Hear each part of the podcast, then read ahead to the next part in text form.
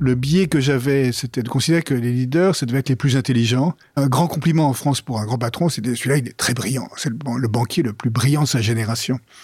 Et en fait, pour moi aujourd'hui, notamment dans un environnement qui est très incertain, très volatile, très chaotique, il n'y a plus moyen de savoir, en fait, d'avoir toutes les réponses. Le leader, ce n'est plus celui qui sait, hein, mais c'est celui qui est. Bonjour à toutes et à tous, je suis Alexandre Mars et vous écoutez Pause, le podcast où l'on prend le temps. Le temps de s'arrêter, le temps d'écouter, le temps d'explorer, le temps de rire. Merci de votre fidélité et d'être de plus en plus nombreux à nous rejoindre chaque semaine. Chaque épisode est l'occasion de marquer un temps d'arrêt pour aller à la rencontre de mes invités. Ces femmes et ces hommes sont des artistes, des chefs d'entreprise, des écrivains, des entrepreneurs, des sportifs ou des activistes. Ils ont accepté le temps d'une pause de nous livrer les dessous et les secrets de leur parcours. Nous allons parler de réussite et d'échec, d'engagement et de mission, d'entrepreneuriat et de défis. Un moment unique et sans concession pour vous inspirer et vous évader.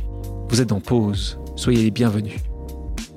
Je suis ravi aujourd'hui de recevoir mon invité. Alors vous allez dire, je suis toujours ravi de recevoir mon invité. Je l'ai rencontré il y a quelques années de ça.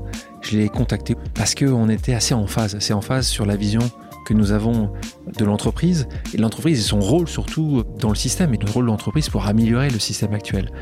La quête de sens, la vision de l'héritage, vous voyez, ça va loin, hein. euh, le rôle de l'entreprise citoyenne, bah, ça nous a fait nous rencontrer. Euh, on a échangé, on s'est revus et donc je l'ai invité et je suis ravi de l'avoir aujourd'hui car c'est un des plus américains des patrons français. Il a passé plus de 15 ans à la tête de grandes entreprises en France et aux États-Unis. Il a spectaculairement redressé le groupe Carlson ainsi que le groupe Best Buy, qui est un géant de la distribution américaine. Aujourd'hui, il est professeur à Harvard.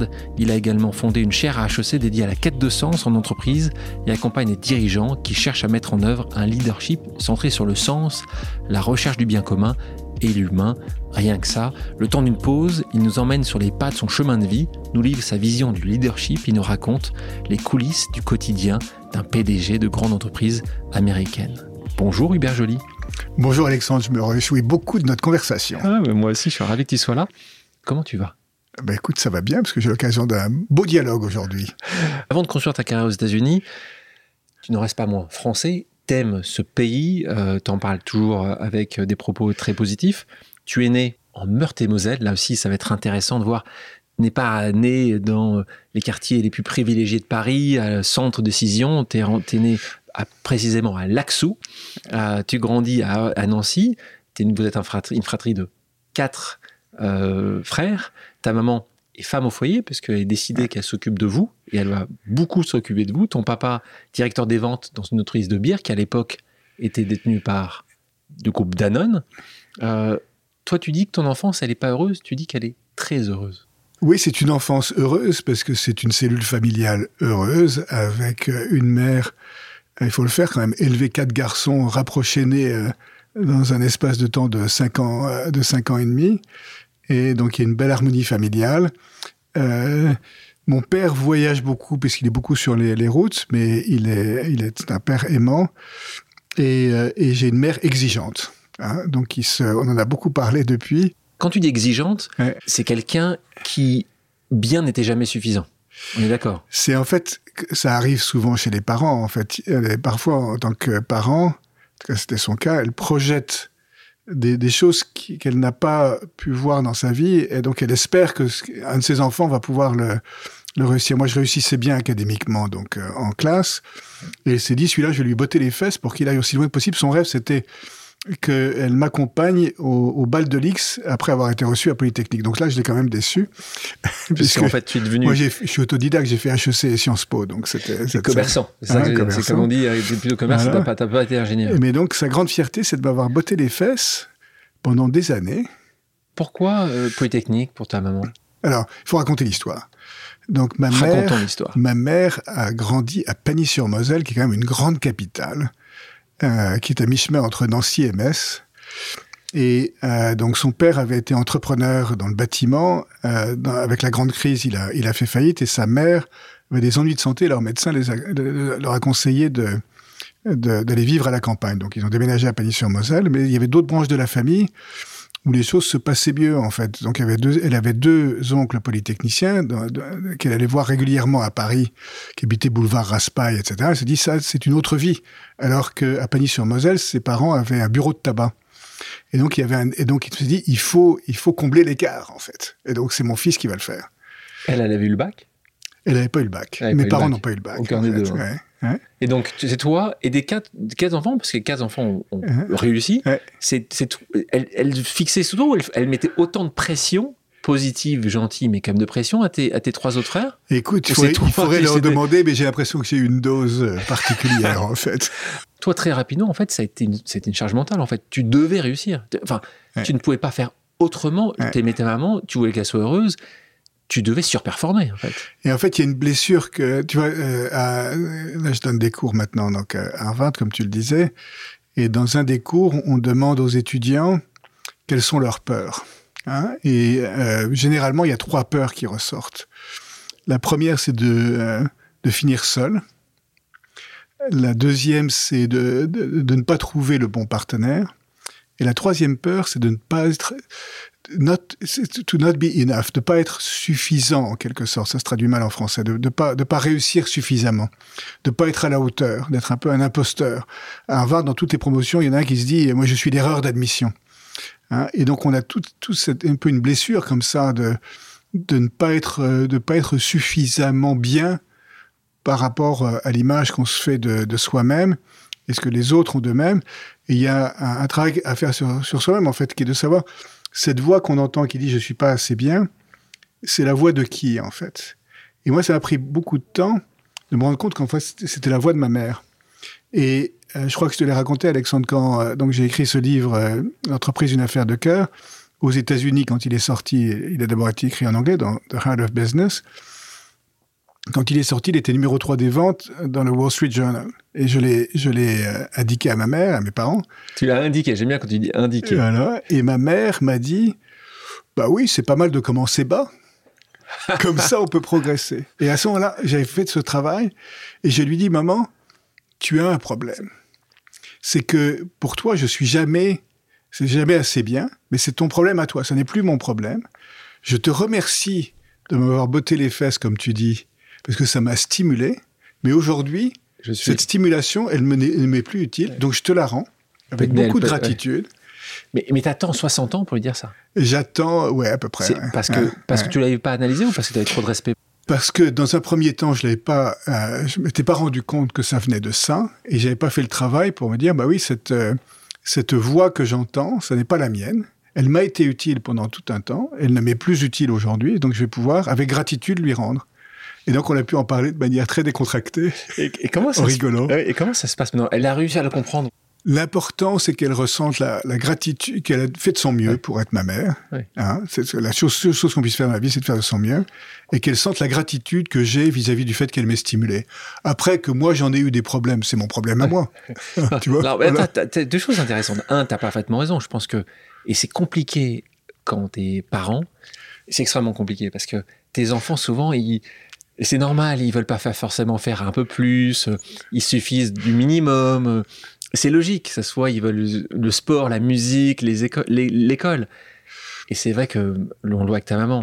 Si t'as pas comme quelqu'un qui te pousse un peu plus, et c'est souvent les parents qui font ça, pour que tu fasses un peu plus, juste, juste un peu plus, pas globalement. C'est fécond et en même temps, il faut faire attention à ne pas reprojeter sur ses propres enfants les blessures qu'on a reçues. Donc, je me souviens d'une conversation avec ma fille Agathe qui un jour, elle était, à, elle, était elle étudiait à Columbia ou Barnard College, et son, euh, sa moyenne sur une note de 4 aux États-Unis, c'était 3,99. Et je lui dis, mais Agathe, qu'est-ce qui s'est passé? Où est-ce que, que, tu as perdu Elle m'a dit, papa, arrête. Arrête, papa. Tu, tu, le faisais exprès quand tu disais ça. avec humour, mais avec humour. Mais, en même temps, il y avait un fond. Il y avait un fond, et elle m'a dit, écoute, j'ai pas besoin que tu me dises ça, parce que je me mets suffisamment de pression, sur moi-même. Et donc, je me suis rendu compte à ce moment-là que je, je reprojetais sur elle ce qui m'était arrivé à moi-même, en fait, voilà. donc, je demande pardon à Agathe. Il n'empêche que, quelle que soit ton enfance, mm. heureuse, euh, tu as ces blessures-là que tu quand même portes pendant longtemps, longtemps, longtemps. En fait, donc c'est ça. Toi, que tu arrives à HEC, donc t'es pas content en fait. Tu fais Sciences Po après. Mais il n'empêche. Oui, et en fait, oui, donc quand j'ai expliqué à mes parents que j'allais pas faire Alix et que j'allais aller en prépa HEC, je crois que ma mère, si je me souviens bien, a dit Bon, ok, mais à ce moment-là, il faut que tu sois major à l'entrée du concours.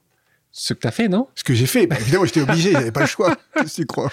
C'est un point qui est intéressant, ce, que j'avais compris, c'est que quand tu étais plus jeune, c'était pas le business tout de suite. Rêves, c'était vétérinaire. Parce que c'était ton parrain, ton Mon parrain, qui est le frère jumeau de, ma mère, était vétérinaire à Pont-à-Mousson, une haute grande capitale Lorraine.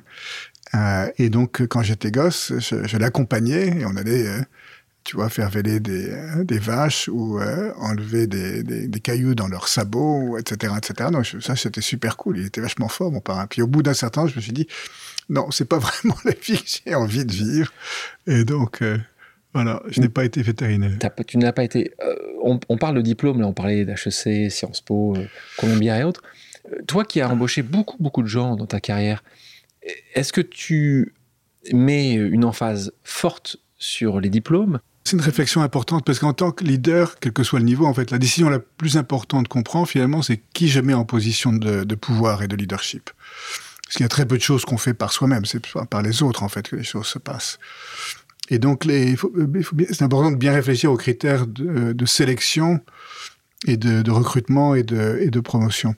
La première chose que je dirais, c'est qu'au niveau d'entrée, il y a une prise de conscience, en particulier aux États-Unis, peut-être en France, je ne sais pas, qui est de dire euh, exiger des diplômes à l'entrée, c'est une erreur, parce qu'en fait, ce qui est plus pertinent, c'est d'exiger des compétences. Et tout le monde n'a pas la possibilité de faire des études. Euh, mais pourquoi euh, le fait de se focaliser sur les diplômes conduit à de la ségrégation. Et aux États-Unis, il y a un grave problème avec la, ségrégation, notamment à l'égard des, Noirs américains. Et donc, il y a tout un mouvement qui a été lancé par Ginny Rometty, l'ancienne patronne d'IBM, euh, pour se centrer sur les compétences plutôt que sur les diplômes. Et ça, je trouve ça très sain. D'autre part, en ce qui concerne les leaders, moi, pendant tout un temps, je mettais beaucoup l'emphase sur l'expérience et l'expertise. Donc, je voulais le meilleur en marketing digital ou le meilleur en supply chain ou le meilleur euh, en marché financier, enfin peu importe.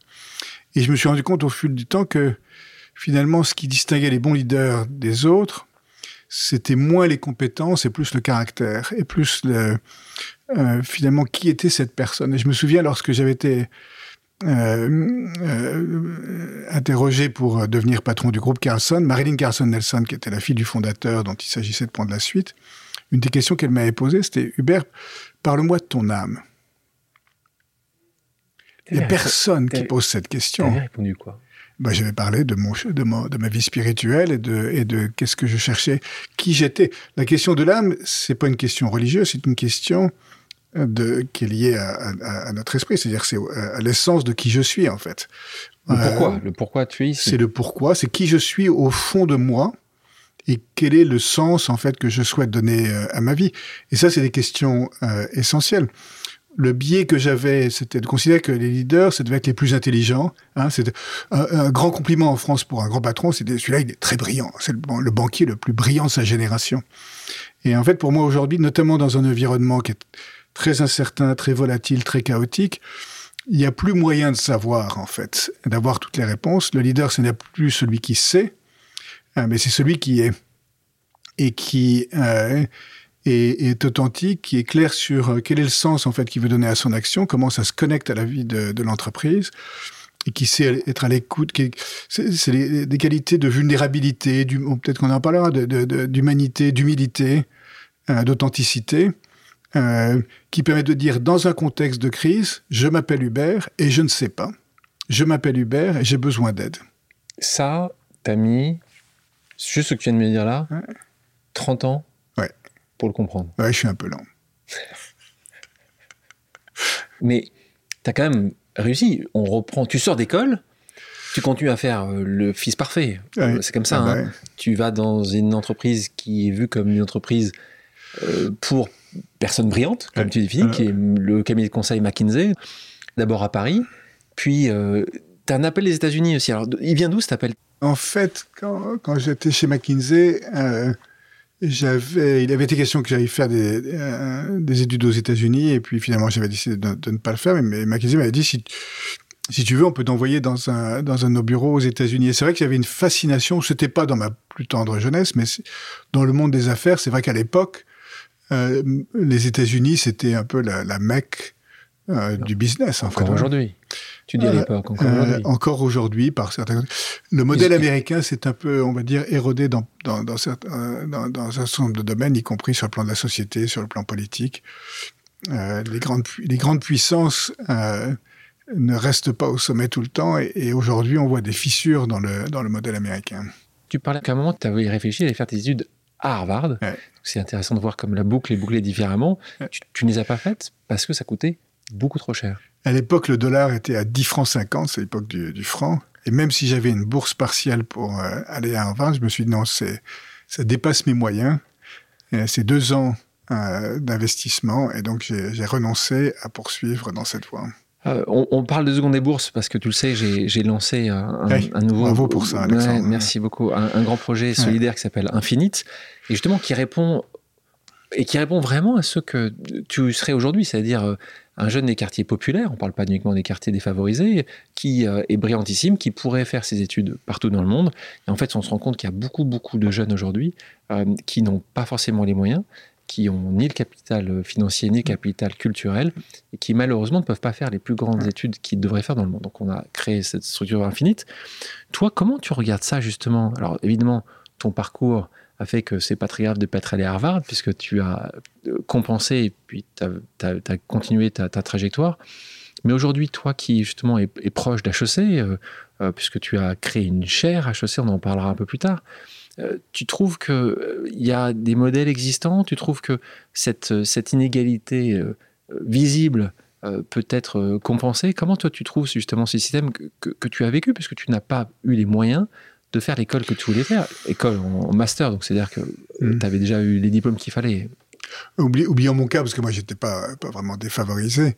Mais aujourd'hui, dans nos sociétés, que ce soit aux États-Unis ou en France, on, on, est bien sûr frappé par les fractures sociales, pour reprendre cette euh, expression de, Jacques Chirac, euh, ces inégalités euh, croissantes et ces sources de, désespoir en fait qui existent, notamment à travers des, fractures ethniques.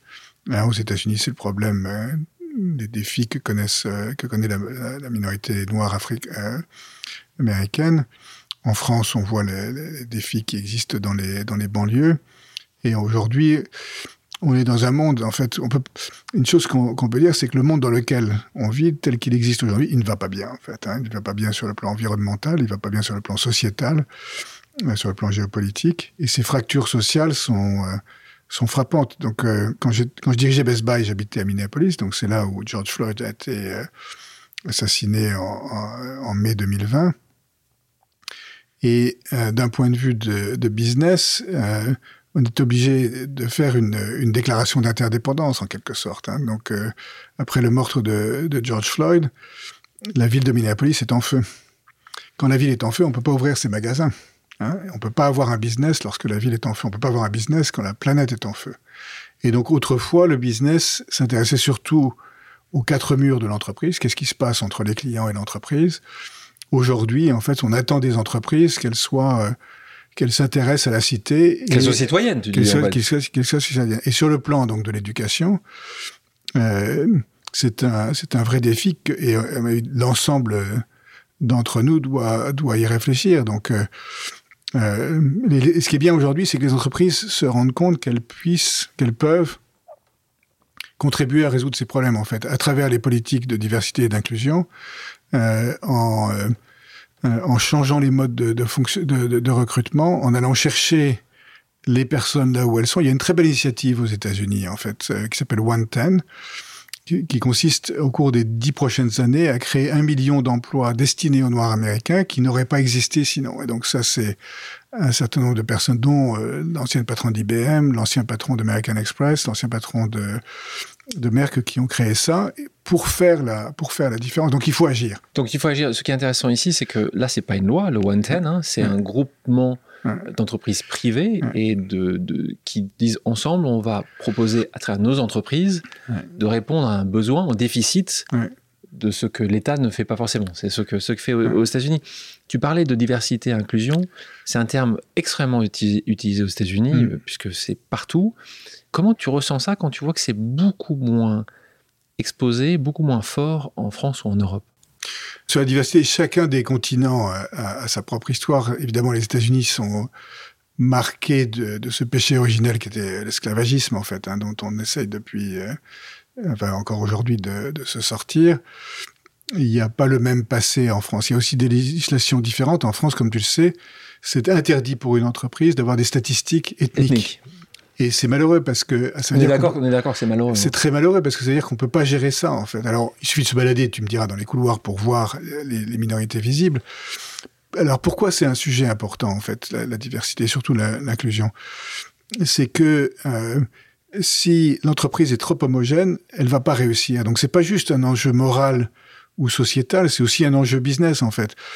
Euh, si Lehman Brothers avait été Lehman Brothers and Sisters, probablement ça n'aurait pas été la même catastrophe que ça a été. Pour moi, les, entreprises, elles doivent avoir une population qui reflète la société dans laquelle elles travaillent. Il y a des, c'est des enjeux business très concrets en fait. Si euh, si tu es chez Intel ou chez Apple ou chez Samsung et que tu as très peu de, de noirs dans tes équipes d'ingénierie, tu vas faire des appareils photo qui ont du mal à prendre des photos de euh, personnes noires. Parce qu'évidemment, il n'y a pas cette expérience-là. Si euh, chez Best Buy à Chicago, tu as personne qui parle euh, dans les magasins qui parlent polonais, ben, il y a des certains quartiers de, Chicago où ça va pas marcher. Donc il y a un vrai enjeu pour arriver à, s'appuyer sur les les expériences des uns et des autres pour avoir la meilleure réussite possible. Donc ça, c'est un vrai euh, impératif. Et pour ça, c'est utile d'avoir des, données euh, pour pouvoir le gérer. Et alors, c'est intéressant que tu dis. Donc, en effet, c'est pas uniquement la bonne chose à faire, c'est la, la meilleure chose à faire d'un point de vue business pour les entreprises. Tu l'as très bien expliqué. Mm. Donc, les stats ethniques, il faut bien qu'on comprenne. Donc, il y a dans ton entreprise chez Best Buy, tu sais exactement, tu savais exactement les nombres de personnes, en fait, par catégorie, donc en fait, euh, ethnique. Ethnique, exactement. Alors, Évidemment, d'ailleurs, il y a une récente décision de la, Cour suprême des États-Unis qui dit ici, tous les Noirs sont pas pareils, donc euh, c'est pas uniquement une question de, label, en fait, euh, qu'il faut. Mais ça aide quand même d'avoir des, données, ne serait-ce que pour mesurer les, progrès. Et en France, pour des raisons qu'on comprend, en fait, ça vient de la Deuxième Guerre mondiale et du fichage des, euh, Juifs. Mais on s'interdit un instrument pour progresser là-dessus.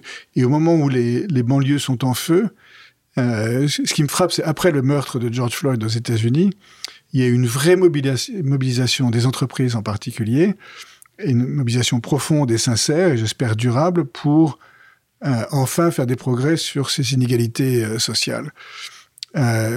j'espère qu'en France, on va avoir ce même sursaut qui est de se dire, en fait, chaque acteur de la société doit pouvoir agir pour que on fasse des progrès en la matière, parce que si, de manière égoïste, si on ne fait pas de progrès en matière, ce sont des bombes à retardement, tout ceci, en fait. Et en plus, ce sont des drames humains.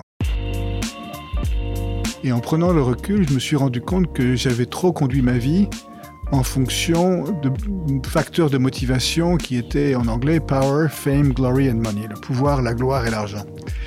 Alors il y a peut-être certaines personnes pour lesquelles ce sont des moteurs positifs, mais pour moi je me suis rendu compte que c'était pas fécond et que le service de l'autre était quelque chose qui était plus intéressant tu restes longtemps à McKinsey, 13 ans. Euh, qu'est-ce qui te plaît autant que ça? Euh, Alors évidemment, tu es à San Francisco, tu es à Paris, à Tokyo, tu, bouges. Qu'est-ce qui te plaît autant que ça dans le monde du conseil? Alors, euh, il y a pas mal de choses qui me plaisent. En fait, j'aime bien la résolution de problèmes. Hein, quand on me donne un, problème à résoudre, voilà, ça j'aime bien. J'aime bien ça. J'avais aussi un deal extraordinaire avec les clients, c'est qu'ils nous payaient et c'était moi qui apprenais d'eux. Et donc, c'était euh, extraordinaire. Donc, j'ai énormément appris. Et donc, pendant tout un temps, en fait, si, euh, en regardant l'année qui venait de se passer, j'avais le sentiment d'avoir appris et euh, de m'être amusé que la prochaine année était du même acabit, je restais au bout d'un certain temps. J'ai posé une question différente, c'est non pas est-ce que j'ai envie de rester un an de plus, mais est-ce que j'ai envie de rester dix ans de plus? Ça, c'est une question différente. Et alors là, j'ai été obligé de réfléchir. Et la réponse n'était pas forcément positive. Et là, tu changes de ton monde de consultant. Donc, il faut bien comprendre le monde consultant. Tout le monde qui nous écoute comprend bien. Tu t'assois, tu passes du temps avec un client, une entreprise, et tu vas l'aider à être plus efficace, avoir, tu parlais tout à l'heure de ton CRM, de ta supply chain. Tu vas apporter euh, ton talent, le talent des équipes pour qu'ils deviennent meilleurs. Hmm. Là, tu fais le grand pas. Hein C'est-à-dire que tu vas retrouver dans la position de celui que tu conseilles. Donc là, tu commences d'abord chez EDS France, puis on te retrouve chez Vivendi, et là, on est cette période assez cruciale, il y a plus de 20 ans de ça, où il y a Vivendi qui fusionne avec Universal, mmh. qui fait un grand groupe, euh, qui fait un grand groupe, un beau groupe, un peu trop, trop tôt sur son temps. Raconte-nous déjà tes premiers pas opérationnels quand toi, tu es au rênes de l'entreprise. Ça m'a fait un peu tout drôle en fait quand je suis arrivé à la, tête d'EDS. Donc EDS en France, c'est une société de services informatiques, un filiale d'un groupe américain. Et l'équipe de direction s'attend à ce que je m'assoie à la tête de la table en fait, hein, puisque c'est moi le chef. Et euh, je suis très mal à l'aise de m'asseoir à la tête de la table. Je dis non, non, regardons comment, comment on va faire. Et été une découverte parce que quand on est consultant, moi j'avais aucune idée de savoir ce que c'était que le leadership, à part l'avoir observé euh, chez mes clients. Et j'ai découvert que ben, la, finalement, le, une entreprise, c'est une aventure humaine, en fait. Donc, c'est, j'avais appris ça de Jean-Marie Descarpentries, en fait. Hein. Il m'avait dit, hein, c'était un de nos euh, clients, il m'avait parlé des trois impératifs dans l'entreprise. L'impératif humain, hein, d'avoir des bonnes équipes bien formées, euh, bien motivées. Un impératif business, c'est avoir des clients qui aiment bien les produits qu'on fait. Puis un impératif financier. Il m'a dit, finalement, la finalité de l'entreprise, ce n'est pas de gagner de l'argent. C'est un impératif. Il ne faut pas confondre impératif et euh, finalité et résultat. Et donc c'est lui qui m'avait appris à mettre l'humain en premier. Tu vois, dans une réunion mensuelle de pilotage de l'activité, il m'a dit commence pas par analyser les résultats financiers. Je te connais, tu vas passer ta l'ensemble de la réunion à décortiquer ça. Commence par les aspects humains et organisationnels, ensuite les aspects produits et clients, et tu termines par ça. Et donc j'ai mis ça en œuvre. Et donc voilà, on a une aventure, euh, c'était un redressement en fait DS France, et on a travaillé tous ensemble. D'abord sur l'humain, ensuite les clients, et en troisième sur les, aspects financiers. J'ai beaucoup appris de, ça. Bon, après, tu euh, as appris, euh, mais, mais après trois ans, tu t'en vas. Et là, on te retrouve donc chez Avas Interactive, Vivendi Games, c'était ça. Ce qui m'intéresse de ces quelques années que tu as passées là-bas, c'est surtout je sais pas si c'est une épiphanie ou, il se passe quelque chose, tu appelles ça ta crise de la quarantaine. Euh, tu grandis, tu réussis, tout ce que tu fais, ça fonctionne depuis longtemps, depuis que tu es petit. Tu fais, la, voilà, tu fais la prépa, tu fais HEC, tu fais Sciences Po, tu rentres où tu veux, tu fais chez McKinsey.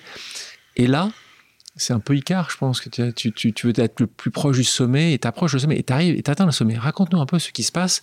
Là, on parle de la fusion où tu veux un job. Raconte-nous comment ça se passe et qu'est-ce que Qu'est-ce que tu en as retiré de ce job? Ouais, Dans notre cheminement en, tant que leader, en fait, il y a des moments un peu cruciaux qui, euh, qui nous forment en tant que leader. Et ce, moment-là, ça a été euh, l'un d'entre eux. Donc effectivement, à l'époque, j'étais patron de l'activité jeux vidéo, donc euh, basé à Los Angeles, avec tous les jeux de Blizzard en particulier.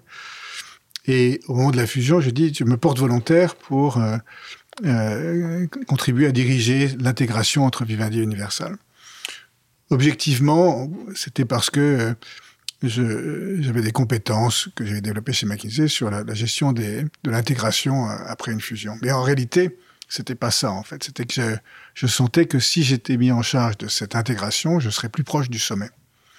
Euh, et ce qui est ce qui est malheureux ou ce qui est heureux à ce moment-là, c'est que donc j'ai ce job-là, mais c'est un job qui n'a finalement aucun sens, puisqu'il n'y avait pas de synergie entre Vivendi et Universal, et je me retrouve au sommet, donc j'étais partenaire chez McKinsey à un jeune âge, je suis au comité de direction de, Vivendi, et au sommet de cette montagne, il n'y a pas de goût, il n'y a, a, pas de goût, il n'y a pas de joie, il n'y a pas de sens en fait. Et je me suis... Donc j'étais assez malheureux. Et en prenant le recul, je me suis rendu compte que j'avais trop conduit ma vie en fonction de, de, facteurs de motivation qui étaient en anglais power, fame, glory and money, le pouvoir, la gloire et l'argent. Alors il y a peut-être certaines personnes pour lesquelles ce sont des moteurs positifs, mais pour moi je me suis rendu compte que c'était pas fécond. Mais tu te rends compte, c'est essentiel ce que tu dis, parce que c'est vrai que parfois pour, pour avancer, tu as des objectifs. Les objectifs que tu décris là sont souvent, si ce n'est un, parfois les deux, parfois les quatre pour certaines personnes. Tu te rends compte de cela à quel moment? Cette crise de milieu de vie, c'est euh, autour de 2001, 2002, 2003, 2004. Ce qui, permet ce qui me permet de, de, que ça soit finalement fructueux, c'est d'arriver à prendre le recul, et, je donne le crédit à, Yves Le Sage, qui avait été un de mes clients, euh, et qui m'invite à faire les, avec lui, euh, ou auprès de lui, les exercices spirituels de Saint Ignace. Et donc de réexaminer mon parcours de vie, et d'essayer de, discerner quelle est finalement ma vocation, quel est le sens de ma vie en fait. Alors on peut le faire de manière euh, religieuse comme ça, mais il y a d'autres manières de le, de le faire, de reparcourir, de réexaminer, c'est un examen de vie en fait, et de voir quelle est la voie que je veux choisir. Ça a été extrêmement, extrêmement fécond, et je me suis rendu compte à ce moment-là que Power, Fame, Glory and Money, c'était pas, c'était pas pour moi ce qui allait être fécond, et que le service de l'autre était quelque chose qui était plus intéressant. Hubert, je te propose maintenant une pause amicale. Le principe est le suivant. On demande à quelqu'un qui te connaît de te poser une question surprise. On l'écoute. Hubert, que de métamorphoses, j'imagine, dans ta vie professionnelle. Si je n'en garde qu'une, euh, tu es passé du brillant consultant omniscient, ou peut-être devant laisser penser à tous qu'il l'est et qu'il a les réponses aux différents problèmes, aux dirigeants d'entreprise s'entourant de personnes plus compétentes que lui dans bien des domaines, et surtout œuvrant à ce que chacun puisse donner le meilleur de lui-même au service d'un purpose bien défini. Est-ce qu'il y a un fait générateur à cette métamorphose? Ou plus généralement, est-ce que tu peux nous en dire un peu plus sur comment tu as en partie déconstruit ce que tu as été pour mieux te construire et te réaliser? Éloïc. Éloïc Perrache. Hein, c'est l'entrée à HEC, là. Voilà. Éloïc Perrache, le directeur général d'HEC, euh, qui est absolument génial, qui te pose cette question. Oui, avec laquelle on a un très beau partenariat sur cette chaire, euh, sur la quête du sens euh, en entreprise. Euh, et donc, ben, cette crise de milieu de vie a été un, facteur tout à fait, tout à fait fécond. C'est aussi le fait de me rendre compte que la quête de la perfection dans laquelle je me trouvais était quelque chose qui était pas, qui était presque diabolique en fait. et ça, c'est le frère Samuel qui m'avait aidé à me, à me, rendre compte de ça en fait. je me souviens très bien on travaillait ensemble sur euh, un certain nombre de, réflexions. Il était dans mon bureau lorsque j'étais patron du groupe Carson Wagon Travel. Et c'est ça qu'il m'avait dit. Il m'avait dit la quête de la perfection, c'est diabolique. Et je lui dis, mais attends, Samuel, je comprends rien. Euh, performance, c'est quand même important. Ah non, non, mais attends, là, tu confonds performance et perfection. Et il m'a dit, euh, si tu cherches la perfection, d'abord, tu vas toujours être déçu, parce qu'évidemment, comme tu es humain, tu vas pas être parfait, et puis en plus, tu vas être déçu par les autres, et donc ça va être épouvantable, ça va être triste, et tu vas être invivable. Et surtout, tu vas pas pouvoir nouer des relations humaines avec les autres. Et donc, il m'a appris la vulnérabilité. Être capable de dire, je, m'appelle Hubert et je ne suis pas parfait et je ne vais même pas chercher à être parfait. Toi, euh, j'adore parce que c'est vrai que c'est un grand sujet que, que j'ai souvent avec, euh, avec des amis et même avec ma maman. Ma maman, toute sa vie, elle a, elle a cherché quelqu'un qui était parfait. Et tu seras toujours déçu, parce que la perfection, par définition, elle n'existe pas. Ah, peut-être que tu as des robots euh, qui veulent, mais on n'a pas envie de vivre avec des robots.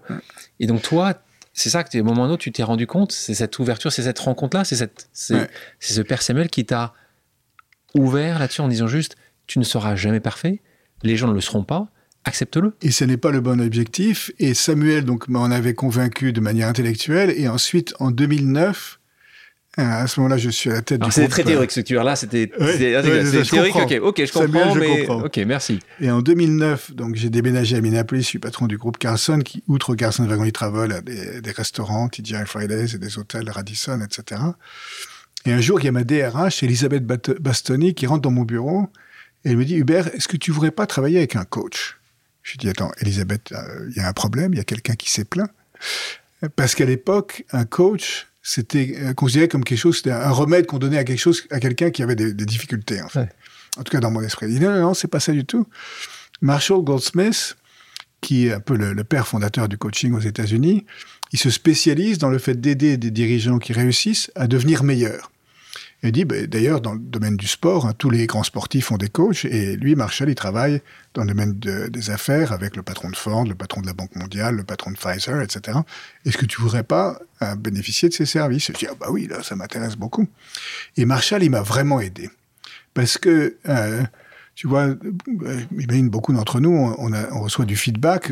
régulièrement dans les entreprises, maintenant, on fait des exercices à 360 degrés, où en fait, on demande à ses collaborateurs, ses collègues, de donner du, feedback. Et moi, quand je recevais ce feedback, j'avais beaucoup de mal, en fait, parce que dès que c'était pas entièrement positif, ça me rendait malheureux. Et puis je me demandais, mais qui a dit ça? Quel est leur problème à eux? Plutôt que d'imaginer. Et, et Marshall, il m'a beaucoup aidé parce qu'il m'a, il m'a aidé à comprendre le feed forward. Non pas le feedback, mais le feed forward. Je peux pas changer le passé.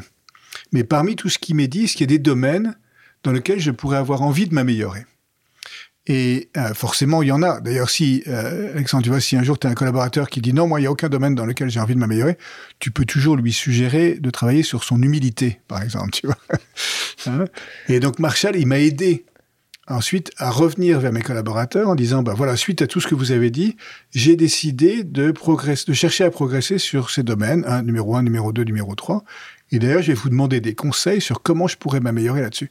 Et forcément, quand on, dirige une entreprise, une équipe, etc., il y a toujours des domaines sur lesquels on a envie de progresser, ne serait-ce que parce que le contexte change, donc il faut apprendre de nouvelles choses. Et donc cette notion de feed forward m'a finalement permis de dépasser cette idée que je devais être parfait, cette idée que je devais être le plus intelligent, et le fait que je pouvais demander de l'aide. Donc tu vois, je m'appelle Hubert et j'ai besoin d'aide. Ce qui est assez rare quand tu es un grand patron. En tout cas, on n'a pas l'habitude d'entendre ça de la part d'un grand patron. Revenons sur, cette, sur ce que ta réponse à, à Éloïc. Euh, deux choses. La première, tu nous parlais euh, tout à l'heure de l'âme, tu nous parles ici du Père Samuel. C'est important pour toi la religion? Alors, la religion, ou plus généralement la vie spirituelle. Il y a une erreur que moi j'ai faite pendant très longtemps, c'est que j'avais la tête coupée du reste de mon corps.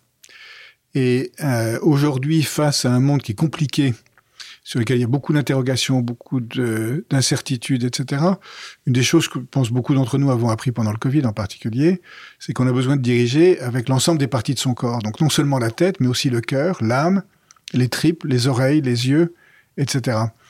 Et euh, donc le fait de prendre soin de son âme, de prendre soin de soi, en fait. Tu vois, quand, quand on vole en avion, pas, on vous dit si les masques à oxygène descendent, il faut d'abord le mettre sur soi-même avant de le mettre sur les autres.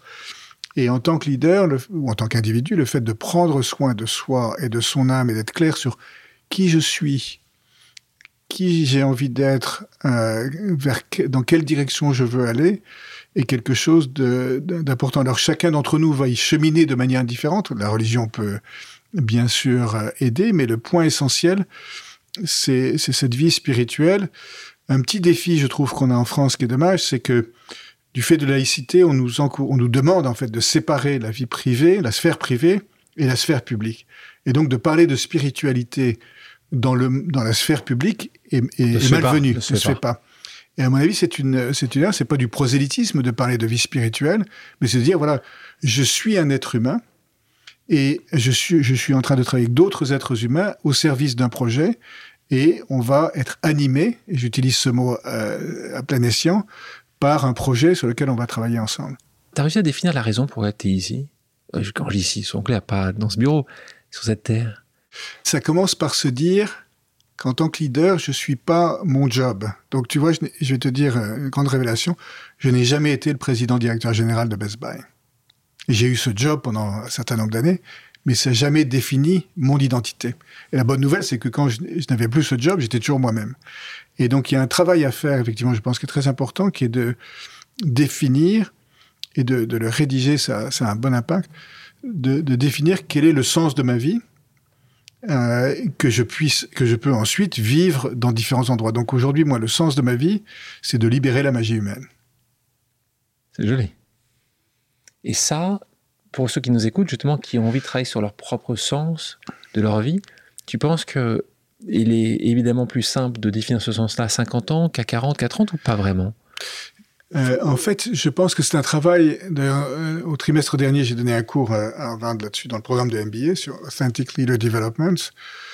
C'est une question qu'on se pose à tout âge. En fait, c'est une question qui est au cœur de l'homme, en fait, au sens général du terme c'est c'est pas facile quand on a 20 ans de le définir de manière euh, précise, mais ce qui est important, c'est de garder cette question euh, en tête et de de travailler, euh, de le méditer. et ce, ce, sens en fait de notre vie, il se trouve à l'intersection entre euh, les, les, les, atouts uniques que j'ai, mes passions, euh, les besoins que j'ai envie de servir dans le monde, etc. Et donc de raffiner ceci, de faire évoluer cette formulation au cours du temps, euh, est, essentiel parce que si je sais pas où, je vais, je n'ai aucune chance euh, d'y arriver. moi, l'histoire de ma vie, c'était, c'est l'histoire d'une éponge, en fait, d'apprendre des uns et des autres, euh, c'est de manière formelle ou informelle. Dans certains cas, encore plus qu'un, mentor ou un coach, ça peut être utile d'avoir un sponsor, quelqu'un qui prend à cœur votre développement. Et c'est en particulier vrai, je trouve, lorsqu'il s'agit de, de mettre son pouce sur, le, euh, sur la balance et de, d'aider à, à traiter justement les inégalités, que ce soit les inégalités de, genre ou les égalités euh, ethniques. J'avais une deuxième question suite à cette question. C'est tu nous as parlé de cette chaire. Est-ce que tu peux nous parler de cette chaire HEC pourquoi tu as décidé Qu'est-ce qu'une chaire déjà pour les gens, les auditrices auditeurs qui ne, savent pas ce qu'est une chaire dans une grande école Pourquoi euh, avoir dépensé quand même D'ailleurs, tu vas nous donner les montants parce que tu communiques sur ces montants-là, beaucoup d'argent pour cette chaire et ça, ça amène à quoi? Qu'est-ce que tu veux faire de cette chaire? Ben, Ça part, on va le définir, mais ça part d'une prise de conscience en fait, euh, qui est que le monde économique tel qu'il existe aujourd'hui ne fonctionne pas bien euh, que euh, cette recherche à tout craint du, profit et ce leadership du haut vers le bas, ça ne marche pas en fait. Hein. Sur ma liste du FBI, les personnes les plus recherchées, il y a, Milton Friedman qui avait inventé la primauté des actionnaires, et Bob McNamara qui avait été ministre de la Défense aux États-Unis dans les années 60, après avoir dirigé Ford, et qui était l'inventeur du management scientifique du haut vers le bas. Ça ne marche pas. Hein, et quelle est la définition de la folie D'après Einstein, c'est faire la même chose et espérer un résultat différent. Donc il faut se dire, non, ça ne marche pas. Euh, et ma conviction, comme, qui est partagée par beaucoup, en fait, c'est qu'on a besoin aujourd'hui d'une refondation du, du, du, monde des entreprises, du système économique, et à mon avis, c'est une refondation autour du sens et de l'humain. Et je me suis rendu compte au fur et à mesure que beaucoup de choses que j'avais apprises à l'école ou au début de ma carrière étaient soit fausses, soit incomplète, soit dépassée, et qui avait besoin de repenser l'enseignement du management euh, autour de ces idées de euh, poursuite d'une raison d'être, du sens, du bien commun, d'embrasser l'ensemble des parties prenantes euh, et pas simplement les actionnaires, et de mettre l'humain au, cœur de tout ceci et de traiter le, profit comme un résultat et non pas comme, comme la finalité. Et donc, à travers un dialogue avec HEC, on s'était dit, ben voilà, on peut, on peut faire un projet ensemble. Euh, C'était en, en 2017-2018 pour euh, aider à cette évolution. Et les idées que, j'évoquais, que je dis, elles sont partagées par beaucoup de, gens. La difficulté, c'est pas d'être convaincu qu'il faut aller dans cette direction, c'est de, savoir le, le, faire. Et donc, on a eu une rencontre de, de projets et euh, moi, j'ai gagné euh, la loterie chez Best Buy, puisque le cours de bourse était passé de 11 dollars à à peu près 100 dollars. Et donc, à un moment donné, il faut, il faut le redistribuer. Et donc, j'ai à ce moment-là décidé de faire un don euh, important de quelques millions d'euros. Tu communiques pas le montant exact? Euh, C'est entre 3 et 4 millions. Euh, donc, pour aider à financer des projets dans ce sens à l'école. Et donc, une chaire, en fait, c'est un c'est un professeur qui euh, reçoit un financement pour financer les travaux de recherche, mais c'est aussi l'école qui reçoit un financement pour faire évoluer le curriculum de manière à ce que, et on avait dit, il faut que la totalité des étudiants à HEC puissent bénéficier d'un enseignement qui soit euh, au goût du jour, en quelque sorte, en fait. Um, donc merci pour ça, parce que c'est vrai que tu as apporté quelque chose, et sans ces moyens-là, la chaire n'aurait pas été créée, et donc c'est quand même un message et une philosophie euh, business, parle vie là, business qui en fait est en train de totalement euh, évoluer. Tu parles très bien de Milton Friedman, comme, comme pour toi, pour moi, c'est une personne qu'il faut absolument chasser des esprits, en particulier de. Il est mort en fait, Alexandre. Il est mort, on le sait, on sait mais c'était pour beaucoup de gens le, le, grand économiste du XXe siècle qui expliquait que la vision de l'ESG ou la vision de l'entreprise, c'était de faire le plus de profit possible et que les actionnaires c'est ce que tu appelles la primauté de l'actionnariat, mm. faisait ce qu'il voulait. Après, mm. avec cet argent-là, on voit que où ça nous a amené. Donc, mm. ce, ce, monde a, pas mal changé. Parlons d'argent. Tu as une vision très personnelle euh, de l'héritage.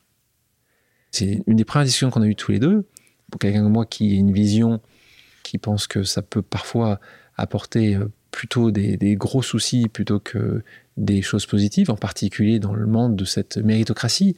Euh, quand tu es sûr de vérité, parfois, moi je vois euh, souvent dans des endroits où justement les personnes sont en fin de vie, que potentiellement les enfants, peut-être les petits-enfants, ils sont pas là, ils sont pas dit, parce qu'ils savent de toute façon potentiellement qu'ils auront quelque chose. Je trouve qu'il y a, je pense qu'il y a une, vision un peu trop facile de cet héritage. Toi, tu partages cette vision, tu la partages pas? Qu'est-ce que toi, tu vas décider de faire? Qu'est-ce que as, qu'est-ce que tu vas faire avec mm. l'argent, quel que soit l'argent que tu as, euh, quand tu ne seras plus là? Alors, l'argent, euh, en fait, on peut s'en sentir propriétaire et de dire je l'ai gagné. L'État a déjà taxé, donc ceci, cet argent est à moi, donc j'en fais, ce que j'en veux. Éventuellement, je donne à mes enfants. Euh, moi, j'ai une vision différente en fait de la propriété, c'est que je suis pas propriétaire, je suis en fait dépositaire. Hein euh, et, donc, la question de quelle est l'utilisation que je vais en faire est une vraie question philosophique et, métaphysique.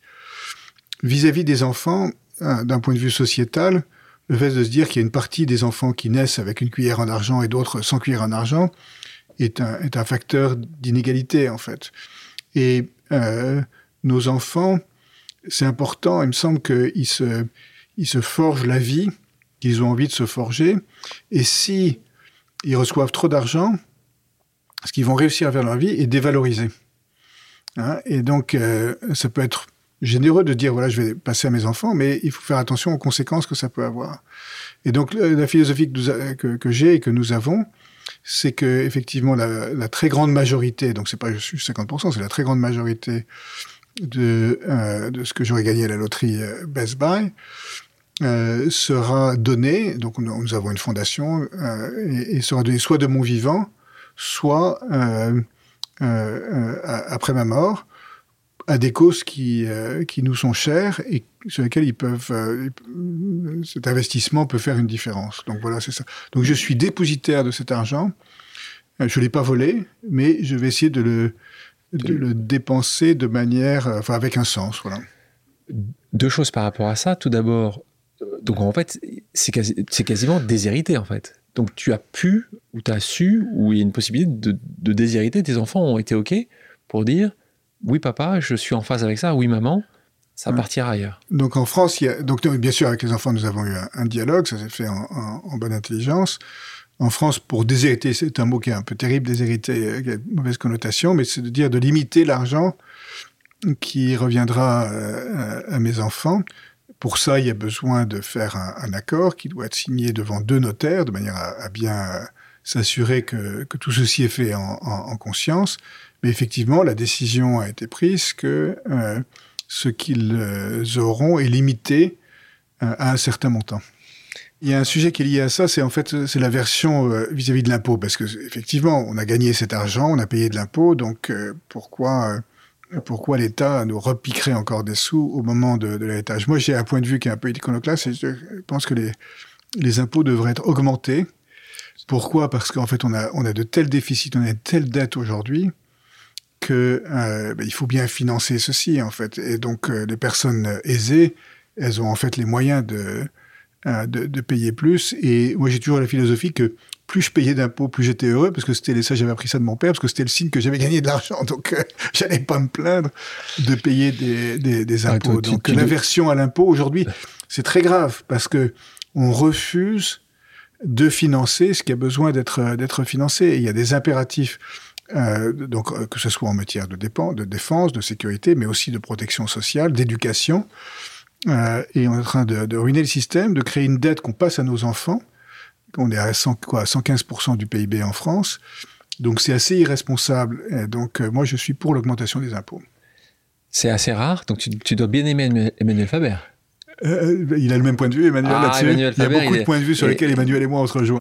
En 2012, donc on, J'avance un peu vite, évidemment. Tu as parlé de Carlson tout à l'heure. Tu rejoins Carlson pour la peut être le premier patron d'un groupe familial. Tu es le premier patron non qui n'appartient pas à la famille. Mm. Tu restes là quelques années. Et là, tu prends les, les rênes de Best Buy. On a parlé euh, de Best Buy assez souvent dans cet entretien. Euh, T'hésites avant de prendre un groupe qui va mal, ah bah j'hésite, attends Alexandre, moi je reçois le coup de fil de, de, de mon ami Jim Citrin, chez, euh, qui est un partenaire ah chez Spencer Stewart, qui me propose ce job, et j'ai dit Jim, mais t'es complètement fou, en fait, je connais rien à la distribution, et cette très belle entreprise hein, de Minneapolis, où j'habitais à l'époque, euh, effectivement... C'est toi qui l'as proposé parce que tu habitais à la même ville, c'est ça? Oui, je pense qu'il voulait économiser sur les, les frais de déménagement, en fait. Et donc il me dit non, écoute, il cherche pas quelqu'un du secteur de la distribution, il cherche quelqu'un qui peut apporter une, une perspective euh, nouvelle. et fais-moi fais-moi plaisir, au moins étudie et, vois si ça pourrait pas avoir de sens. Donc, euh, comme Jim est un ami, j'ai décidé de, le suivre. Donc, j'ai étudié. Et au bout de quelques semaines euh, où j'ai visité des magasins, j'ai lu tout ce que je pouvais lire, j'ai écouté les dirigeants, j'ai parlé à des anciens, etc., je me suis convaincu qu'il y avait suffisamment d'atouts pour pouvoir euh, effectuer ce redressement. Et donc, j'ai décidé de sauter à pieds joints dans cette opération. Cette entreprise va être sauvée. Je ne dis pas que c'est que grâce à toi, mais est-ce que tu, te souviens qu'il y, a eu une décision clé dans, ces premiers mois qui, selon toi, a certainement fait que as repris la, la direction, cette entreprise a repris une direction positive. Est-ce que pour toi, il y a une décision? Oui, non, c'était, c'était pas, tu le dis, c'était pas uniquement grâce à moi. On était 125 000 à travailler sur ce redressement. Hein. Donc souvent, on met beaucoup l'emphase sur le patron parce que c'est facile, mais en fait, il faut toujours se souvenir que c'est un travail qui mobilise l'ensemble de l'entreprise. Sur qu'est-ce qui a été clé, moi je dirais deux choses. Il y, a, un petit peu sur le quoi, mais il y a aussi beaucoup sur le comment. Et souvent on met plus l'accent sur le quoi, alors que c'est le comment qui est le plus important. Sur le quoi, euh, dans un premier temps, en fait, on a essayé de, de réparer ce qui était cassé. Donc, on a décidé d'aligner nos prix sur ceux d'Amazon. Mais ensuite, les, les, investisseurs ont dit, bon, on comprend pour, pourquoi tu fais ça, parce qu'évidemment, dans le monde de l'Internet, tu peux pas avoir de différence de prix, mais tu vas quand même mourir parce que ta structure de coût est plus élevée. Et l'arme secrète qu'on a sortie, c'est les partenariats avec les fournisseurs, donc euh, que ce soit Apple, Samsung, Microsoft, Sony, etc., qui avaient malgré tout besoin de mettre en valeur leurs produits dans le monde physique et Best Buy, c'était le meilleur endroit où ils pouvaient faire ça. Et donc, c'était bien pour les clients, c'était bien pour les fournisseurs. Plutôt, plutôt que de, développer leur propre magasin, ils pouvaient s'appuyer sur les nôtres. Puis c'était bon pour nous, parce qu'économiquement, évidemment, il y avait un, intérêt. Mais ce qui a été le plus déterminant, c'est pas tellement le quoi, c'est le comment. Et dans les redressements d'entreprise, souvent, euh, d'ailleurs, c'est ce qu'on me recommandait, on va dire, il va falloir couper, couper, couper. Euh, fermer des magasins et couper dans les effectifs. Alors on a regardé, euh, Alexandre, tous les magasins gagnaient de l'argent, donc enfermer, c'était pas euh, une solution. Et couper dans les effectifs, c'était un peu comme si les collaborateurs euh, étaient le problème. Et en fait, moi, je pensais que les collaborateurs allaient être la solution. Donc en fait, ce qu'on a adopté, c'est une approche très humaine du redressement, qui a commencé par le fait d'écouter, et notamment d'écouter les collaborateurs du terrain. Hein et donc là, c'est là où j'avais appris que j'avais pas besoin d'être le plus intelligent. Il suffisait que j'aille voir. J'ai passé du temps dans des magasins. Toute ma première semaine dans l'entreprise, j'étais dans un magasin à 100 km au nord de Minneapolis, dans une ville qui s'appelle Saint-Cloud. Euh, ils disent Saint-Cloud là-bas, mais je pense qu'ils devraient dire Saint-Cloud. Et j'ai posé aux collaborateurs trois questions. Qu'est-ce qui marche? Qu'est-ce qui marche pas? De quoi vous avez besoin? Et ils avaient toutes les réponses. Donc ça a commencé par l'humain, par écouter l'humain, les, collaborateurs du terrain. Commencer par l'humain, c'était aussi euh, renouveler l'équipe de direction, parce que quand, quand les choses marchent bien dans une entreprise, il faut toujours donner le crédit aux collaborateurs du terrain. Quand ça va pas bien, il faut toujours se tourner vers le haut. Donc évidemment, il fallait renouveler l'équipe de direction. Donc commencer par l'humain, terminer par l'humain aussi, au sens où, tu vois, dans les redressements, euh, il faut virer du monde. Non, on vire du monde, entre guillemets, en dernier ressort. D'abord, on commence par essayer d'augmenter le chiffre d'affaires. Sur les coûts, on s'attaque à l'ensemble des coûts non salariaux qui n'ont rien à voir avec le personnel. Et c'est si jamais ça suffit pas qu'éventuellement on peut regarder euh, les effectifs. Et puis toujours sur l'humain, c'est en fait c'est mobiliser les énergies. Hein euh, en physique, on apprend que l'énergie, on peut pas créer de l'énergie, mais dans une entreprise, c'est une organisation humaine, bien sûr, on peut créer de l'énergie. Comment on crée de l'énergie? C'est en co-créant le plan, en commençant à le mettre en œuvre, en célébrant les, les premières victoires, en étant vulnérable. Tu vois, Alexandre, peut-être toi et moi, on a travaillé sur un projet, ça n'a pas marché. Ben, on le dit, et puis on demande de l'aide. Donc, ça a été une approche extrêmement humaine, qui a permis de mobiliser l'énergie humaine au sein de l'entreprise. Les années passent, le cours de bourse reprend, reprend forme jusqu'à justement arriver à des, à des, à des très hauts. Mais toi, je sais que c'est pas ton, c'est pas ton facteur clé de succès. Enfin, c'est pas ton facteur clé. C'est pas ton, euh, ta clé de réussite. C'est pas ton indicateur de succès unique après toutes ces années, tu vas passer là-bas 7 euh, ans, euh, jusqu'en 2019, 2018-2019. C'est quoi pour toi ton indicateur de succès numéro 1 si, Là, on n'est pas devant les, les, investisseurs, c'est pas. C'est quoi pour toi ce qui a été ta vraie réussite dans ces années Best Buy? La vraie réussite, bon, c'est d'avoir sauvé l'entreprise, c'est d'avoir des collaborateurs qui sont remobilisés, c'est d'avoir des clients qui sont, euh, qui sont, qui aiment être client de Best Buy, d'avoir pris le, chemin de la croissance. Le cours de bourse est un indicateur. Il faut pas. Euh, c'est ma directrice financière qui nous avait dit ça aujourd'hui. N'attachez pas, ne mesurez pas votre valeur personnelle, la valeur de qui vous êtes, ne l'attachez pas au cours de bourse. Parce que lorsque ça monte, vous allez être très heureux. Mais évidemment, il y a des jours où ça va baisser, vous allez être très malheureux. Pourquoi vous voulez vous attacher à ce cours de bourse? Mais l'autre manière de, répondre à la question, c'est, tu vois, là, on est quelques années après que j'ai quitté euh, Best Buy. Qu'est-ce qui, reste, en fait, de tout ceci? Eh bien, c'est, les messages que j'avais eus en, partant de l'entreprise ou que je continue à recevoir. C'est comment j'ai touché les individus, en fait. C'est l'impact que j'ai eu sur les individus euh, les hommes et les femmes qui travaillaient ou qui travaillent aujourd'hui dans, dans l'entreprise, en fait. La seule chose qui est réelle dans la vie, c'est les connexions humaines. Moi, j'aime beaucoup ce poème du poète libanais Khalil Gibran qui dit Le travail, c'est de l'amour rendu visible. Hein et donc, pour moi, c'est l'amour qu'il y a eu dans cette entreprise et cette aventure qui nous a permis de, faire de, de Best Buy une entreprise que les collaborateurs aiment, que les clients aiment et que accessoirement les, les actionnaires aiment aussi. Il y a différents euh, domaines dans notre vie. Il y a notre vie professionnelle, mais il y a aussi notre vie familiale, notre vie amicale, notre vie sociale, notre vie spirituelle, notre vie personnelle.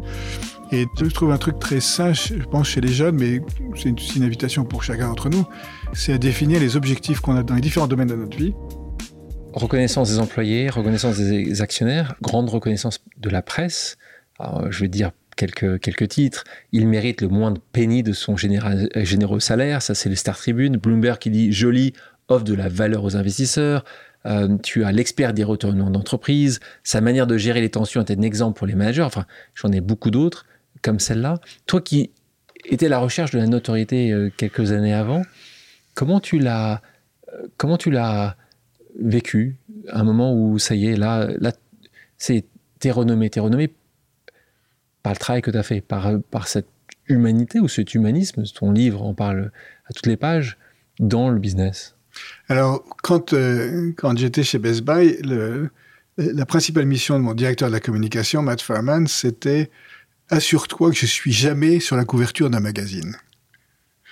Pourquoi? Parce que j'avais peur que ça me monte à la tête. C'était des démons qui remontent? Mais oui, parce qu'il y a un risque en fait, c'est de se prendre au sérieux et de se dire voilà qu'on est euh, le, le, don de Dieu à l'humanité et qu'on on, on, sait tout faire. Alors que toujours, il faut se souvenir voilà que c'est qu'on est on est membre d'une équipe et qu'on travaille ensemble et que cette focalisation, cette hypermédiatisation des, des patrons est quelque chose de, de dangereux pour notre ego. Et donc j'étais très vigilant là-dessus. J'ai même écrit une tribune dans le, Star Tribune, qui est le journal local de Minneapolis, dont le titre était Je ne suis pas le patron de Best Buy. J'ai ce job, mais ce n'est pas, mon identité. Euh, pourquoi tu pars en 2019 Alors en 2019, euh, en fait, la question de à quel moment passer le relais est une question compliquée sur laquelle on n'a pas d'entraînement, en fait. Hein. Euh, j'ai senti que le moment venait. Pourquoi? Parce que, premièrement, on avait réussi l'essentiel de ce que j'imaginais qu'on allait euh, réussir. Donc j'avais le sentiment euh, quand même de, travail accompli. Deuxièmement, bah, une chose importante qu'on fait en tant que leader, c'est on développe la génération suivante. Et je considérais que l'équipe qu'on avait construite était prête et qu'elle n'avait plus besoin de moi pour mener mener les choses. On avait d'ailleurs prévu en fait l'année suivante une réunion investisseurs pour présenter la, la prochaine phase de la stratégie. Je m'étais dit il faut que devant les investisseurs, ce soit l'équipe qui va mettre en œuvre cette stratégie euh, qui soit qui soit là. Euh, et d'autre part, ce métier de patron, en fait, c'est pas un métier à temps plein, c'est un métier où on est tout le temps sur le pont. Ça faisait 15 ou 20 ans en fait que j'étais que je dirigeais des entreprises et j'ai trouvé que voilà, c'était le moment était venu de passer un autre un autre chapitre. J'allais avoir 60 ans et je considère que 60 ans c'est le nouveau 40 ans et qu'il pouvait y avoir un autre chapitre après ceci, donc euh, le moment était, était venu. Cet autre chapitre s'ouvre avec Harvard, et là, tu te découvres professeur, toi-même coach, parce que c'est ça d'être un professeur auprès d'étudiants brillants de Harvard. Là aussi, c'est euh, comment cette opportunité euh, arrive, quelqu'un que tu rencontres, que tu connaissais déjà. Beaucoup de gens viennent taper à ta porte, je le sais, après que tu pars de Best Buy, en disant tiens, viens chez moi, viens chez moi, c'est mieux qu'à côté tu as beaucoup de possibilités.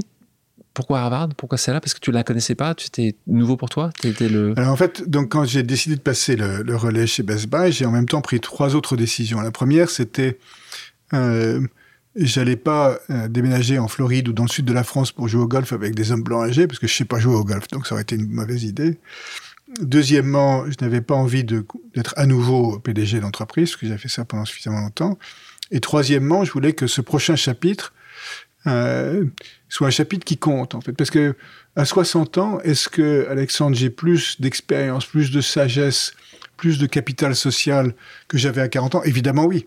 Et donc, l'impact que je peux avoir euh, sur les 10 ou 20 années qui vont venir peut être le meilleur impact que j'ai jamais eu de ma carrière. Donc, un conseil qu'on m'avait donné, c'est avant de décider quoi faire, c'est euh, commence par dire non à tout et prends euh, six mois à un an pour bien réfléchir à quelle est la quelle est la, cette prochaine étape, quel est le, comment quel est le meilleur endroit pour continuer à, poursuivre le sens que tu souhaites donner à, à ta vie.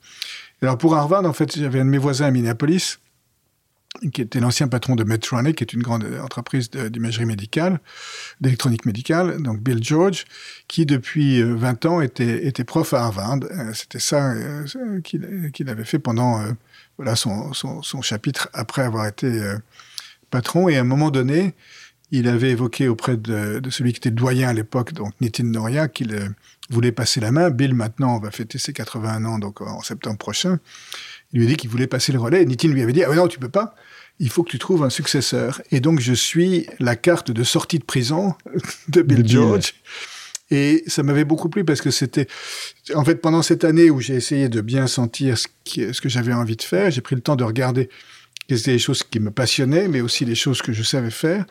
Et le fait d'enseigner et d'aider la prochaine génération de leaders à libérer la magie humaine, c'était à l'intersection entre ce qui, ce qui me passionnait et ce que je savais faire. Hubert, je te propose maintenant une nouvelle pause amicale, ou plutôt familiale. On écoute. Hello mon cher frère. Petite question concernant la génération de nos enfants, les trentenaires. Il semble que la tendance soit à un meilleur équilibre entre vie professionnelle et vie familiale ou personnelle, en tout cas en France. Est-ce un effet de la quête de sens et quelles pourraient être les conséquences pour les entreprises? Je t'embrasse et à dans quelques jours. Salut mon frère Philippe, je l'adore. Tu l'adores, tu le considères souvent, tu le dis hier comme un de tes meilleurs amis, si c'est ton meilleur ami, ton grand frère de deux ans, euh, qui te pose cette question-là. Donc merci Philippe pour la question déjà. Alors aujourd'hui, les euh, attentes des collaborateurs, elles sont beaucoup plus euh, fortes que, jamais en fait. Elles attendent des entreprises qu'elles respectent les personnes humaines qu'elles sont, qu'elles puissent être un lieu où justement cette quête de sens puisse se développer. On a parlé beaucoup pendant le Covid de la grande démission. Hein, les, entreprises très, très préoccupées par le fait que les collaborateurs quittaient le monde des, entreprises ou quittaient leur entreprise. Et face à la grande démission, aujourd'hui, on a besoin d'avoir un grand re-recrutement, en fait. Quand on recrute quelqu'un, on s'intéresse, à qui il est, quelles sont ses aspirations, quels sont ses rêves, et finalement, qu'est-ce qu'on peut lui offrir par rapport à ça. Et donc, euh, il y a une nouvelle exigence euh, vis-à-vis des, entreprises qui effectivement est très pertinente. La question de Philippe, elle pose aussi sur, euh, euh, on, appelle ça l'équilibre entre euh, work and life, le travail et la vie, comme si, un peu bizarre comme, concept, parce que c'est un peu comme si la vie était uniquement en dehors du travail. Donc, moi, je réfléchis plutôt en termes de, il y a différents domaines dans notre vie. Il y a notre vie professionnelle, mais il y a aussi notre vie familiale, notre vie amicale, notre vie sociale, notre vie spirituelle, notre vie personnelle, notre vie de couple, notre vie de famille. Et donc, de euh, je trouve un truc très, très sain, je pense, chez les jeunes, mais c'est une, une, invitation pour chacun d'entre nous, c'est à définir les objectifs qu'on a dans les domaines, dans les différents domaines de notre vie. J'avais appris d'un client qui me, qui m'avait parlé de, il avait utilisé une métaphore qui était euh, un peu les, les, les, gaz. Les gaz, ils utilisent tout l'espace disponible. Et il m'avait dit, essaye de construire des cloisons euh, entre les différentes parties de ta vie de manière à pouvoir contenir le travail qui sinon pourrait, ça c'était mon grand travers, occuper la totalité de, de l'espace vital. Donc euh, ça c'est une discipline qui est pas facile pour moi à avoir, mais qui est. Merci Philippe de m'avoir posé la question. tu défends donc cette vision d'entreprise euh, qui mettrait ou qui devrait mettre l'humain en son centre. Est-ce que tu, est-ce que tu, parfois on te le dit, c'est un peu utopique cette vision-là, est-ce que tu penses que c'est vraiment l'utopisme ou est-ce que tu penses que c'est faisable? Non, c'est alors toutes les entreprises disent ça en fait que l'aspect humain c'est la chose la plus importante, mais ensuite c'est euh, c'est inégal. Euh, je pense que les entreprises qui réussissent euh, partent de partent de là. Avec le fondateur de Best Buy, on avait parfois ce, ce débat entre est-ce que c'est les clients d'abord et les collaborateurs ensuite, ou est-ce que c'est l'inverse? Évidemment, les, les, deux sont un peu ex Moi, je mets d'abord, lui mettait le client d'abord, moi je mettais l'humain en, en, premier.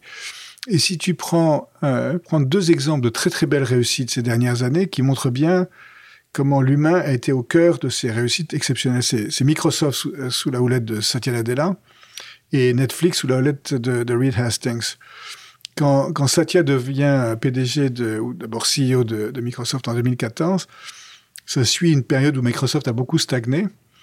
Et Satya, il a un peu mis à jour le, le purpose de Microsoft, il a un petit peu travaillé sur la stratégie, mais tout son travail, ça a été de repenser la culture de l'entreprise autour de l'empathie et euh, d'une volonté de, croissance et d'ouverture sur le monde.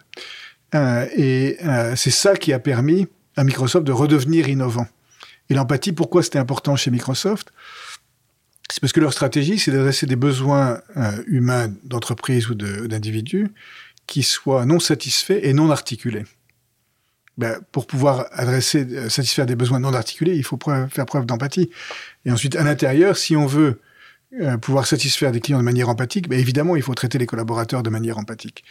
et chez Netflix, l'idée de départ de, de Reed, quand il a créé Netflix, s'est dit j'ai besoin de collaborateurs de grande qualité. Les collaborateurs de grande qualité, ils aiment pas les règles, et donc il faut que je crée un, environnement euh, humain fait de liberté avec de la responsabilité, mais pour euh, c'est pas les mots qu'il utilise, mais pour libérer cette magie humaine et pouvoir euh, réinventé plusieurs fois euh, Netflix. on parlait de ton livre, le livre de justement de son Netflix s'appelle No Rules Rules. Voilà, No Rules Rules. Donc c'est bien dire ça. Je veux dire que justement parfois il ne faut pas suivre des règles, ne pas avoir des règles.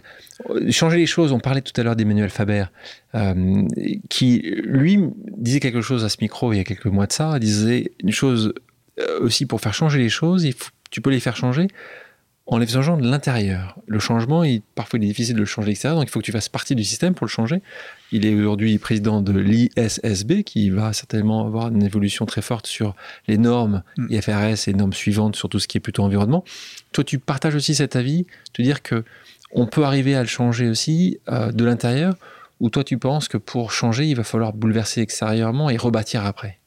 Donc c'est les, les, deux. Moi euh, j'aime bien la notion du et plutôt que la notion du ou.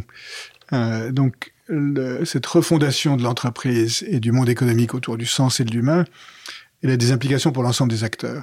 Alors j'aime toujours bien commencer par ce que moi je peux faire plutôt que d'attendre que quelqu'un d'autre fasse quelque chose. Donc en tant que dirigeant d'entreprise, clairement, j'ai un champ considérable pour remettre euh, le sens et l'humain au, au, cœur de l'entreprise, pour euh, faire cette déclaration d'interdépendance et d'embrasser l'ensemble des parties prenantes.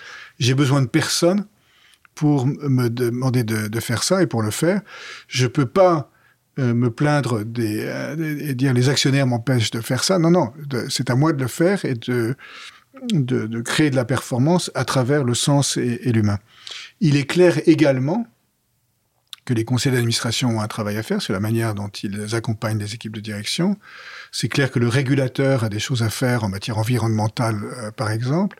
C'est vrai, vrai que les, euh, les partenariats publics-privés pour traiter les problèmes de, société, donc on a évoqué, euh, et les questions environnementales. Il y, a, du boulot à faire. Donc les euh, business schools, les écoles de gestion ont un travail à faire pour réinventer. Donc tout le monde doit contribuer, mais je dois commencer là où je suis.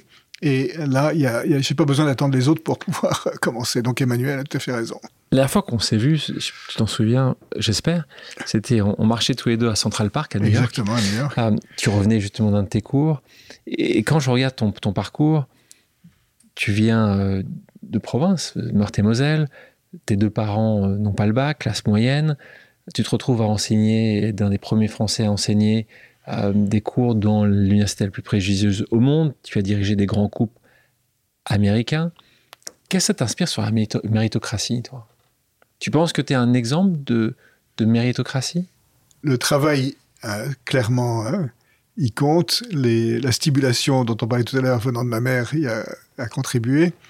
Et puis la chance, en fait, euh, forcément. Euh, existe Napoléon choisissait ses généraux en fonction de la chance qu'ils avaient. Et puis après, à la fin, ça n'a plus marché parce que tous ces généraux chanceux étaient, étaient morts. Mais là, et alors, le concept de chance est, est, est intéressant.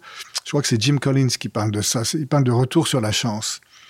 On peut débattre pour savoir si la chance est répartie de manière euh, égale ou pas.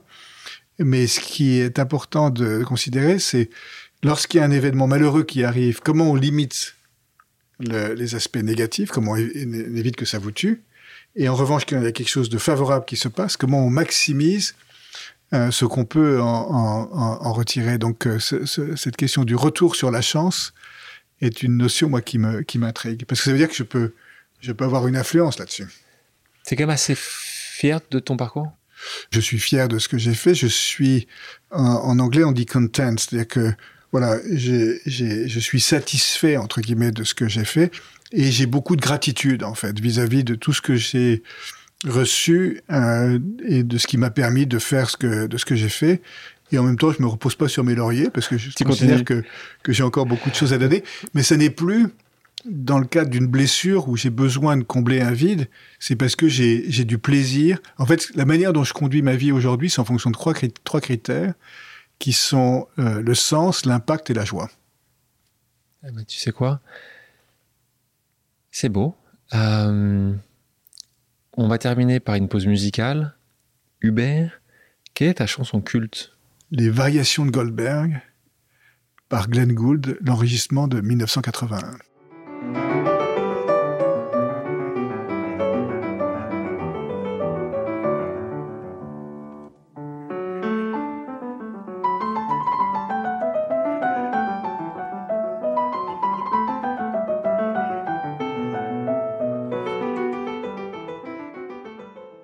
Terminer, passons à une pause flash avec quelques questions rapides auxquelles tu devras me répondre du tac au tac. Est-ce que tu es prêt? Allons-y. Allons-y. Ton livre préféré? Mon livre préféré, ce qui vient spontanément à l'esprit, c'est euh, Man's Search for Meaning de Viktor Frankl. Le deuxième qui vient à l'esprit, c'est alors ça, c'est une lecture d'il y a longtemps, c'est euh, À la recherche du temps perdu.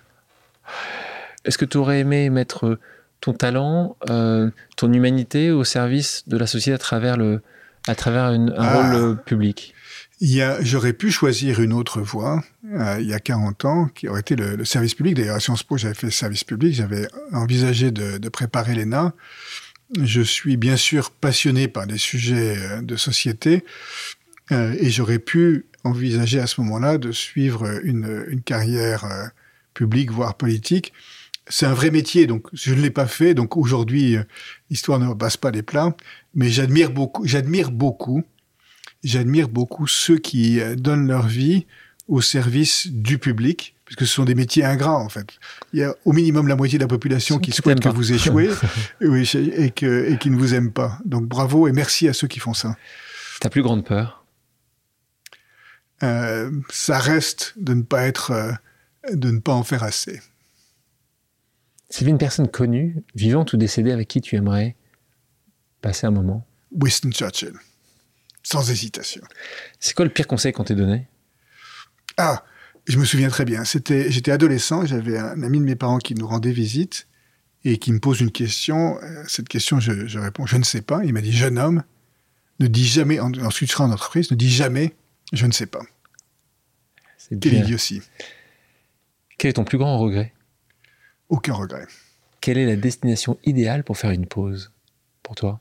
La destination donc géographique idéale pour faire une pause, bah c'est en fait avec euh, avec Hortense, donc euh, au bord d'une plage parce qu'elle adore nager dans les eaux chaudes et moi je suis sur le transat et je lis un bon bouquin en écoutant les variations de Goldberg. Donc Hortense qui est ton épouse euh, et qui est aussi ton partenaire parce que vous avez monté là, vous êtes très bon en marketing, les jolis, hein, parce que vous avez monté H de Team. C'est une entreprise de conseil, hein, euh, c'est ouais. ça que vous avez. Donc euh, voilà, moi j'ai compris, hein, comme un grand, il y avait Hubert, il y a Hortense, H2, Team, bravo. Euh, et Hortense donc est, est, coach de dirigeants. Elle a sorti euh, il y a trois ans un premier livre qui s'appelle Aligned. Elle sort en septembre 2023, donc un très beau livre qui s'appelle The Unlocked Leader sur comment surmonter les pièges dans lesquels on tombe dont il faut se libérer pour pouvoir maximiser son impact dans le monde. Eh bien Hubert, vous êtes bien assortis euh, tous les deux. si les auditrices et les auditeurs ont des questions, peuvent-ils te contacter sur tes réseaux sociaux? Oui, donc euh, c'est LinkedIn. LinkedIn, c'est plus simple. Absolument. Tu as, le temps d'y répondre, tu essayes un peu? Et sinon, on peut m'écrire à mon adresse à Harvard qui est hjoli.hbs.edu. Hubert, merci d'avoir accepté mon invitation. Merci Alexandre, quelle joie. Merci à toutes et à tous d'avoir pris le temps de faire une pause avec nous. J'espère que l'émission vous a plu, inspiré ou fait réfléchir. Si c'est le cas, je compte sur vous pour le partager avec vos proches, laisser un commentaire et mettre la note de 5 étoiles sur les plateformes d'écoute. Si vous voulez me suggérer des invités ou simplement me faire part de retour, vous pouvez me contacter via LinkedIn en tapant Alexandre Mars ou bien m'écrire à l'adresse suivante, le podcast pause at gmail.com.